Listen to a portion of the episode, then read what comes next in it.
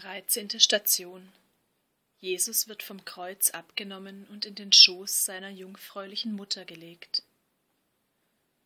Wir beten dich an, Herr Jesus Christus, und preisen dich, denn durch dein heiliges Kreuz hast du die Welt erlöst.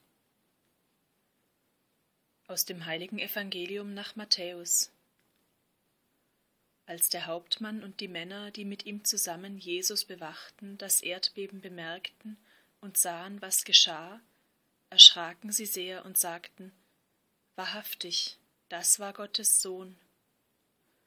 Auch viele Frauen waren dort und sahen von weitem zu. Sie waren Jesus seit der Zeit in Galiläa nachgefolgt und hatten ihm gedient. Jesus ist gestorben. Sein Herz wird von der Lanze des römischen Soldaten durchbohrt, und es entströmen ihm Blut und Wasser. Geheimnisvolle Darstellung des Stroms der Sakramente, der Taufe und der Eucharistie, aus denen von dem geöffneten Herzen des Herrn her immer neu die Kirche geboren wird.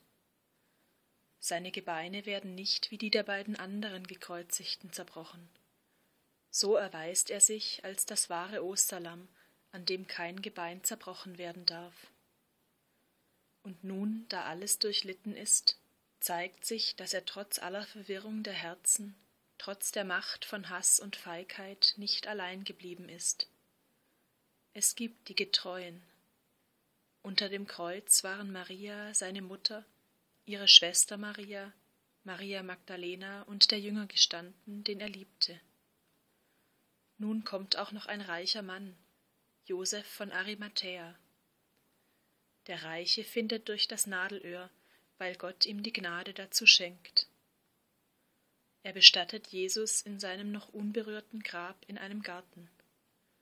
Der Friedhof wird zum Garten, wo Jesus begraben wird, zum Garten, aus dem Adam vertrieben wurde, als er sich von der Fülle des Lebens, von seinem Schöpfer losgerissen hatte.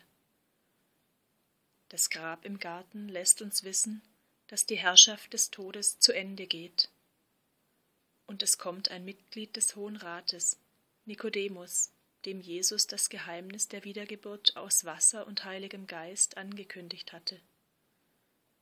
Auch in dem Gremium, das seinen Tod beschlossen hatte, gibt es denjenigen, der glaubt und der Jesus gerade als Gestorbenen neu erkennt und bekennt. Über der Stunde der großen Trauer, der großen Verfinsterung und Hoffnungslosigkeit steht doch geheimnisvoll das Licht der Hoffnung. Der verborgene Gott ist doch der lebendige und der nahe Gott. Der gestorbene Herr bleibt doch der Herr und unser Retter, auch in der Nacht des Todes.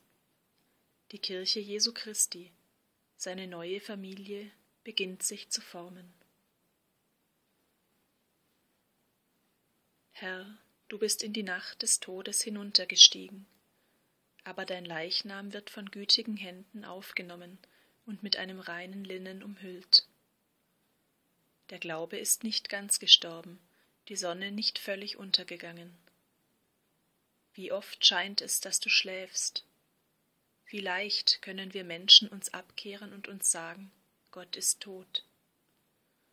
Lass uns in den Stunden des Dunkels erkennen, dass du dennoch da bist Lass uns nicht allein, wenn wir verzagen wollen. Hilf uns, dass wir dich nicht allein lassen. Gib uns die Treue, die standhält in der Verwirrung und die Liebe, die dich gerade in deiner äußersten Not umfängt, wie die Mutter dich nun noch einmal in ihrem Schoß geborgen hat.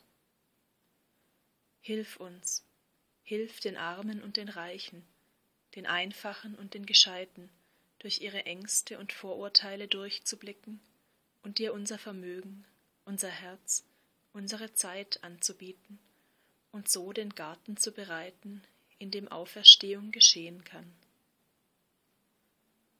Vater unser im Himmel, geheiligt werde dein Name, dein Reich komme, dein Wille geschehe, wie im Himmel so auf Erden. Unser tägliches Brot gib uns heute, und vergib uns unsere Schuld, wie auch wir vergeben unseren Schuldigern. Und führe uns nicht in Versuchung, sondern erlöse uns von dem Bösen. Gegrüßet seist du, Maria, voll der Gnade, der Herr ist mit dir.